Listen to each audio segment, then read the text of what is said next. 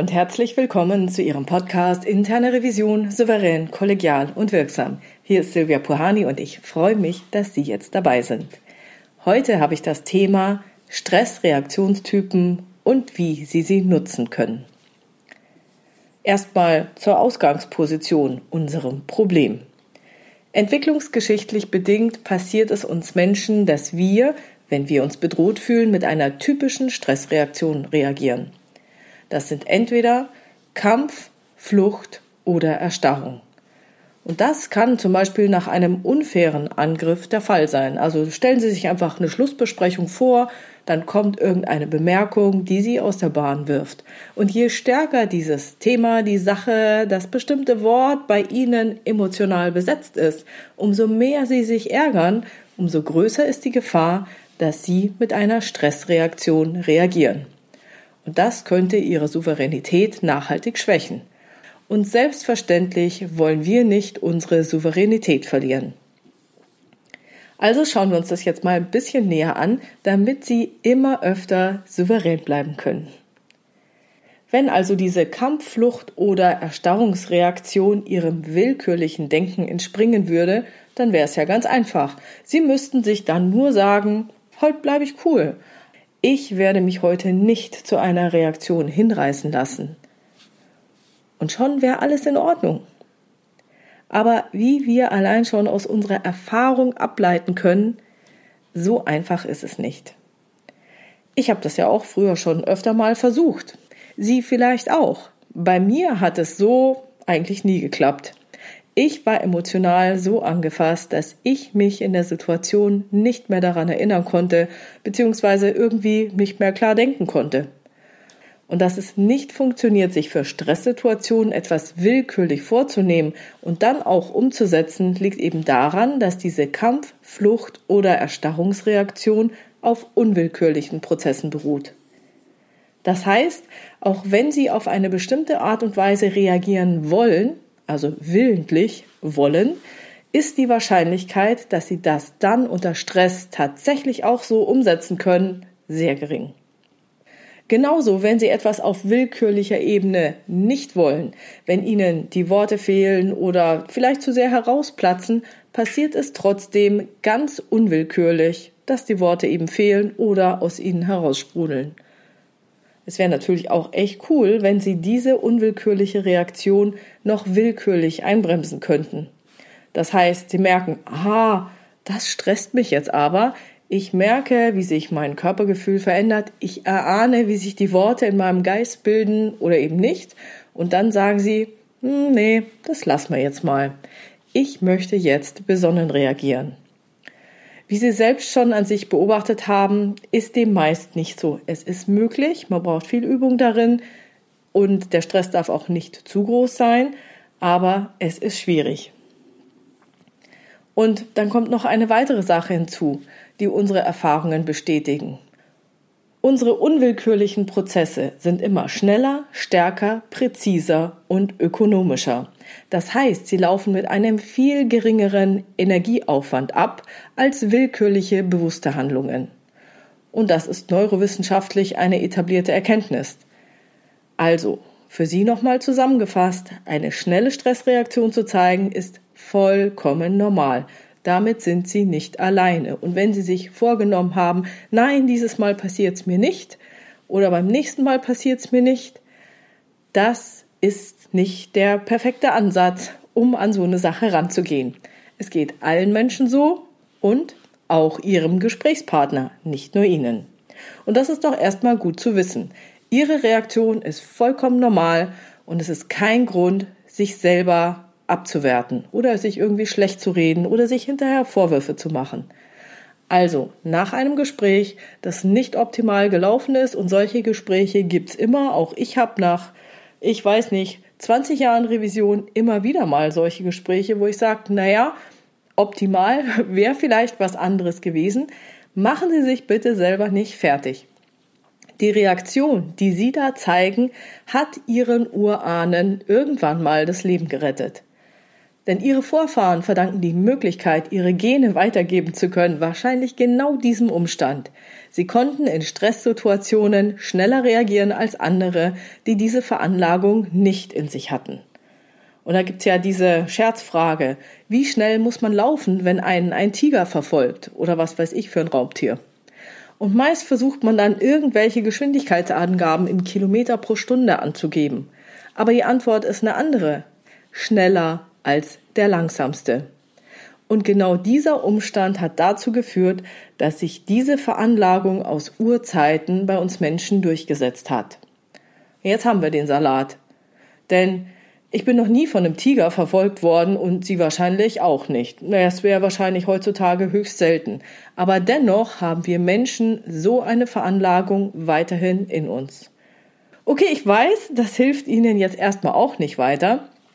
Selbstverständlich ist das nicht der gewünschte Zielzustand. Sie wünschen sich am besten, sich jetzt gar nicht gestresst zu fühlen. Das ist ein toller Wunsch, denn wenn man nicht unter Stress steht, hat das Gehirn den vollen Zugang zu allen Kompetenzen. Umgekehrt verliert Ihr Gehirn diesen vollen Zugang zu Ihren ganzen Kompetenzen, wenn Sie sich gestresst fühlen. Und sich in einer stressigen Situation aber erst gar nicht gestresst zu fühlen, ist sowas wie die Champions League. Realistischer als Zielvorstellung, also auf dem Niveau der Kreisklasse oder Regionalliga ist, dass Sie den von Ihnen empfundenen Stress abgeschwächter erleben und folglich auch besser mit ihm umgehen können. Und darum soll es in diesem Podcast jetzt gehen.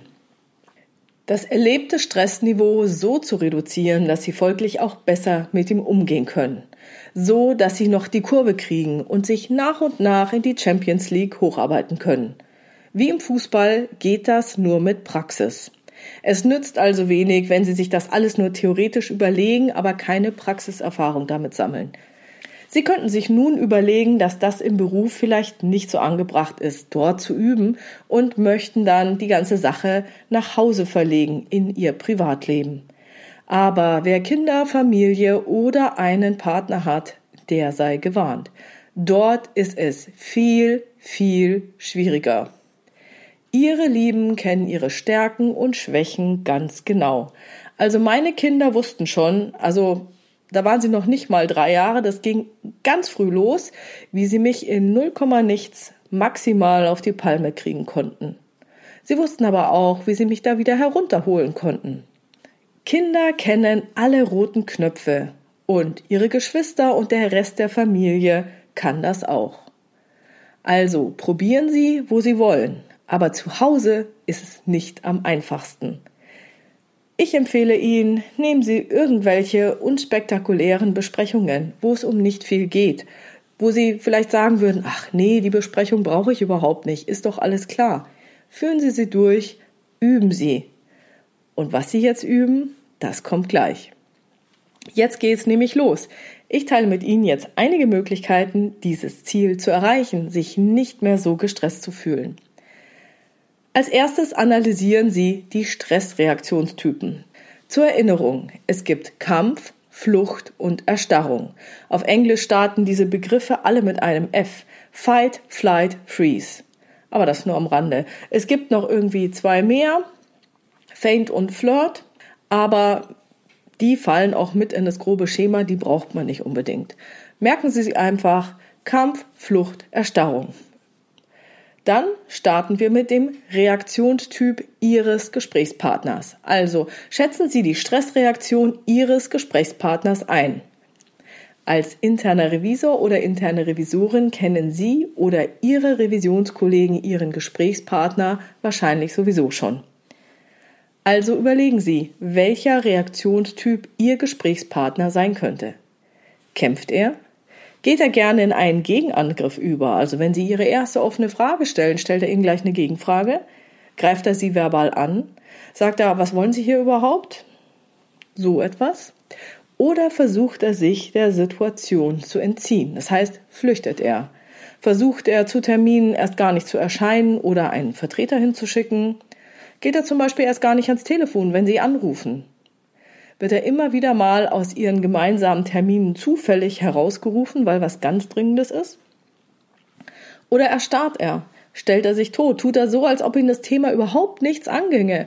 Oder sagt er vielleicht erstmal gar nichts und wartet, bis die Gefahr vorüber ist? Überlegen Sie sich das. Und diese Einschätzung, die Sie dann treffen, muss jetzt nicht richtig oder falsch sein. Darum geht's nicht. Es ist erstmal eine Vorbereitung für Sie auf das Gespräch. Es ist eine Hypothese, die Sie später testen werden.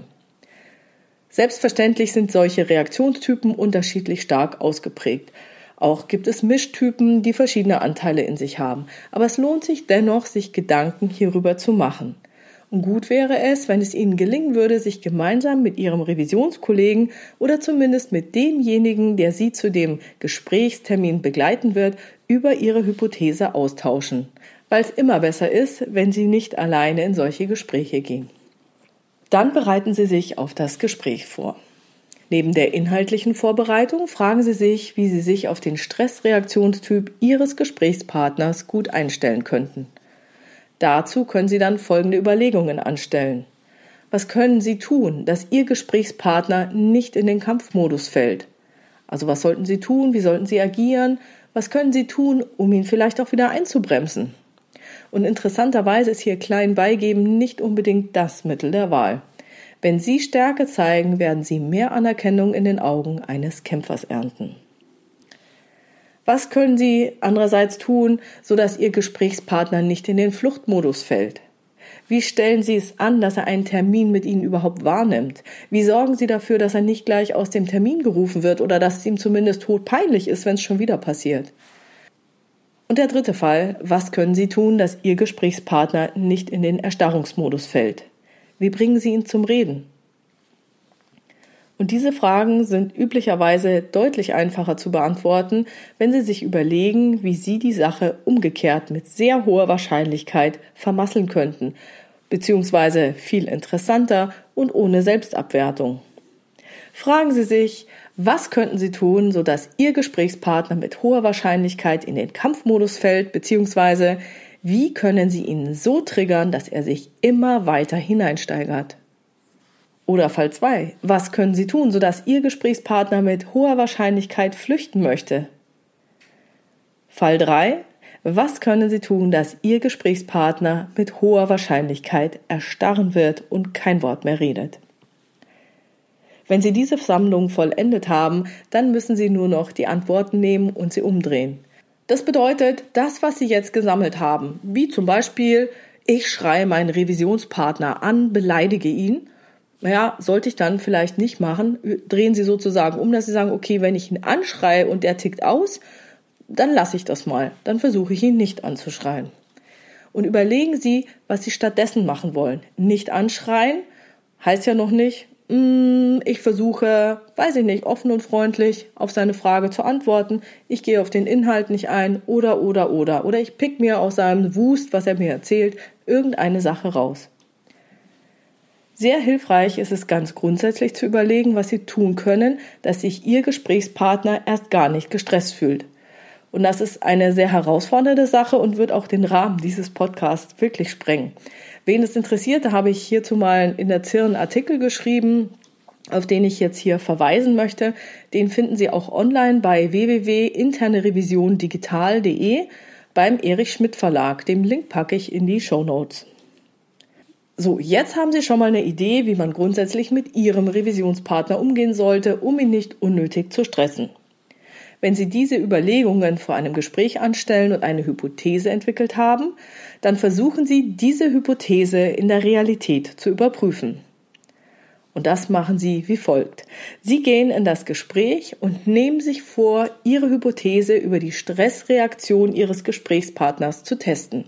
Das bedeutet, dass Sie, während Sie Ihre Frage stellen, auf einer weiteren Ebene beobachten, wie Ihr Revisionspartner reagiert.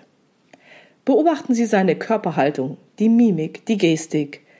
Beobachten Sie, ob Sie darin Veränderungen entdecken. Beobachten Sie auch die Stimme Ihres Gesprächspartners. Wann verändert sie sich? Wann wird sie leiser? Wann wird sie lauter? Wann wird sie heiser? Wann klingt sie rund? Welche dieser Veränderungen bestätigen oder widerlegen Ihre Hypothese? Allein diese Überlegungen und auch die Beobachtung in dem Gespräch, dass Sie sich immer daran erinnern, hey, Ist er jetzt ein Kampf- oder ein Fluchttyp? Ich weiß es nicht. Das hilft Ihnen, diese Metaposition einzunehmen und diese auch über die Dauer des Gesprächs einzuhalten, zumindest über weite Strecken. Und wenn es Ihnen gelingt, so eine Metaebene aufrechtzuerhalten, sind Sie mit der Gesprächssituation weniger assoziiert. Sie stecken nicht 100% drin. Sie haben immer noch einen Beobachter, der zuschaut. Und damit haben Sie mehr Abstand. Und mit mehr Abstand werden Sie sich auch nicht so leicht gestresst fühlen. Angenommen, der andere ist im Kampfmodus und ähm, das würde sie total triggern, wenn er schreit und er fängt dann zu schreien an. Dann sind sie nicht nur angefasst, sondern sagen, ha, ha ich mir doch gedacht, der ist doch der Kampftyp. So, und allein durch dieses positive Gefühl, meine Hypothese stimmt, sind sie sozusagen ein Stück weiter. Okay, Kampftyp, habe ich ja gedacht, habe ich mir überlegt, was ich mache. Sie können sich auch auf Ihren Post-it-Zettel oder Fragenkatalog an irgendeiner Stelle einbauen, was Sie in welcher Situation gerne machen würden, was Sie sagen sollen oder eben nicht sagen wollen. Hier brauchen Sie einfach Übung. Üben Sie, üben Sie, üben Sie. Aber es ist noch nicht alles. Jetzt kann man noch eine Stufe weitergehen. Sie können auch sich selbst im Gespräch beobachten. Das ist natürlich jetzt nochmal eine Nummer herausfordernder, weil Sie ja praktisch das inhaltliche Gespräch führen, auf der Metaebene Ihren Revisionspartner beobachten und auf einer weiteren Ebene sich selber beobachten. Das bedeutet, dazu, um sich selber im Gespräch zu beobachten, ist eine Voraussetzung nötig. Schätzen Sie Ihren eigenen Reaktionstyp ein. Versuchen Sie, sich selber einzuschätzen. Fall 1. Kämpfen Sie gerne? Gehen Sie gerne in den Angriff über? Das wäre zum Beispiel, wenn Sie Ihren Gesprächspartner erstmal mit einer Unterstellung oder mit harten Fakten konfrontieren und dann abwarten, wie er sich da rausreden oder verteidigen will. Sind Sie der Typ, der dann noch nachlegt, wenn Sie merken, dass der andere bereits rotiert und sagen, und das, und das, und das? Oder haben Sie eher die Tendenz zu flüchten? Schieben Sie drohende Termine mit dem Fachbereich gerne auf? Meinen Sie, ach, das geht auch ohne eine Ergebnis- oder eine Schlussbesprechung. Ach, das geht alles so durch. Es kostet doch alles nur Zeit. Muss das gleich morgen sein? Ach, das geht doch auch noch nächste Woche. Vorsicht. Fall 3. Vielleicht erstarren Sie auch, wenn Sie Gegenargumente hören. Vielleicht bleibt Ihnen dann erstmal die Sprache weg oder Sie haben das Gefühl, dass Ihnen die Worte vollkommen fehlen. Fühlen Sie sich wie erstarrt? Können Sie sich überhaupt körperlich bewegen? Fehlt Ihnen jegliches Zeitgefühl in so einer Besprechung? Falls Sie jetzt solche Fragen nicht auf Anhieb beantworten können, gehen Sie gedanklich einige aus Ihrer Sicht unangenehmen Gespräche der Vergangenheit mental durch und überlegen Sie, was genau an diesen Gesprächen für Sie unangenehm war. Und ich bin sicher, Sie werden einige Gemeinsamkeiten entdecken. Wenn Sie überhaupt keine Ahnung haben, welcher Typ Sie sind, weil Sie dazu noch zu wenig Erfahrungen haben, schlage ich eine kurze Übung vor. Sie nutzen einen weiteren Menschen, muss nicht aus der Arbeit sein, kann auch privat irgendwie ein Kumpel sein oder jemand, Freund, Freundin von Ihnen. Und dann sagen Sie Ihrem Freund, Ihrer Freundin, hey, schrei mich mal an, beleidige mich mal durch. Und dann können Sie ja Ihre eigene Reaktion live beobachten. Meistens muss man ja jemand anders gar nicht dafür aktivieren. Das reicht schon, wenn man im Supermarkt an der Kasse ansteht oder einen unfreundlichen Busfahrer erwischt. Wie auch immer. So, jetzt haben Sie also Ihren eigenen Stressreaktionstyp identifiziert. Das nächste, was interessant ist, sind die Dynamiken zwischen diesen beiden Reaktionstypen. Das bedeutet, Sie haben Ihre eigene Stressreaktion eingeschätzt und Sie haben die Stressreaktion Ihres Gesprächspartners eingeschätzt, dann überlegen Sie mal, welche Dynamik sich zwischen diesen beiden Reaktionstypen üblicherweise entwickelt. Also Beispiel. Treffen zwei Kampfreaktionen aufeinander, dann eskaliert ein Gespräch sehr schnell, da beide Seiten dazu neigen, Öl ins Feuer zu gießen. Ja, der eine fängt an, der andere legt nach, es wird immer lauter. Sie können sich das vorstellen. Andererseits trifft jetzt eine Kampfreaktion auf eine Fluchtreaktion, also einer wird laut, der andere will gehen, wird ein Gespräch jetzt nicht so lange dauern. Bei zwei Fluchtreaktionen wird es schwierig werden, dass dieses Gespräch überhaupt erstmal zustande kommt. Zum Beispiel, der Revisor denkt, ach, wozu soll ich hingehen? Den rufe ich an. Also, Fluchtrevisor ruft an. Revisionspartner, Fluchttyp, sieht im Display, wer anruft und denkt, ach, pff, da hebe ich doch erst gar nicht ab. Oder sagt zum Kollegen, hey, geh du mal ran, ich bin mal gerade nicht im Raum, ich rufe zurück. Und dann dauert es halt mit dem Rückruf. Oder die nächste Variante, Ihr Revisionspartner unterliegt einem Todstellreflex. Und dann wird es super schwierig, ihn überhaupt zum Reden zu bringen, besonders wenn Sie im Kampfmodus sind. Je mehr Sie praktisch aggressiv an ihn rangehen, umso weniger wird er sagen, weil dann fühlt er sich noch gestresster und stellt sich noch mehr tot und schweigt oder erstarrt. Ich denke, Sie merken, worauf ich dabei hinaus will. Wenn Sie also Ihren Reaktionstyp kennen, hat das den Vorteil, dass Sie nicht unbedingt den Reaktionstyp Ihres Revisionspartners kennen müssen. Sie können einfach sagen, okay, falls der andere einen Kampfreflex hat und ich bin, was sollte ich dann tun? Wenn der andere Revisionspartner einen Fluchtreflex hat und mein Reflex ist, hm, dann sollte ich vielleicht das und das machen. Falls der Revisionspartner den Todstellreflex hat und ich, dann überlege ich mir Folgendes. Und hierbei geht es darum, dass Sie sich nun etwas für sich selbst überlegen. Also, Sie überlegen sich Fall 1. Was können Sie für sich tun, sodass Sie zum Beispiel nicht in den Kampfmodus fallen? Was sollten Sie tun? Was sollten Sie lassen? Was können Sie tun, um sich selber einzubremsen? Fall 2. Was können Sie tun, sodass Sie selber nicht in den Fluchtmodus fallen? Wie stellen Sie es an, dass Sie den Termin zeitnah ansetzen und nicht zu lange aufschieben oder auch im Raum bleiben und die Besprechung zu Ende führen und nicht einfach früher aufhören, bevor Sie alle Ihre Fragen gestellt haben? Fall 3. Was können Sie tun, sodass Sie nicht in den Erstarrungsmodus fallen? Wie finden Sie Ihre Sprache wieder? Wie kommen Ihnen neue Gedanken? Versuchen Sie, die befürchtete Dynamik zu unterbrechen und ganz grundsätzlich, was könnte Sie dabei unterstützen? Falls Sie das Glück haben, solche Revisionsgespräche nicht alleine führen zu müssen, sondern wenn Ihnen ein Kollege zum Beispiel für die Protokollierung zur Verfügung steht, dann können Sie diesen Umstand nutzen. Bitten Sie Ihren Revisionskollegen, seine eigene Stressreaktion ebenfalls einzuschätzen. Falls er einen anderen Reaktionstyp verkörpert als Sie, umso besser. Tauschen Sie sich mit Ihrem Revisionskollegen über dieses Konzept und Ihre eigenen Reaktionstypen aus. Bitten Sie Ihren Kollegen ebenfalls beim Revisionspartner und bei Ihnen auf Stressreaktionen zu achten, wenn Sie in das Gespräch gehen. Und informieren Sie Ihren Kollegen über Ihre eigenen Grenzen, roten Knöpfe und Themen und Punkte, bei denen Ihre unwillkürlichen Prozesse Sie wahrscheinlich selbst rechts überholen könnten. Und wenn Sie ein gutes Verhältnis zu Ihrem Kollegen haben, bitten Sie ihn, genau bei diesen Punkten für Sie zu übernehmen und Sie zu unterbrechen, wenn er merken sollte, dass Sie genau an diesem Punkt sind.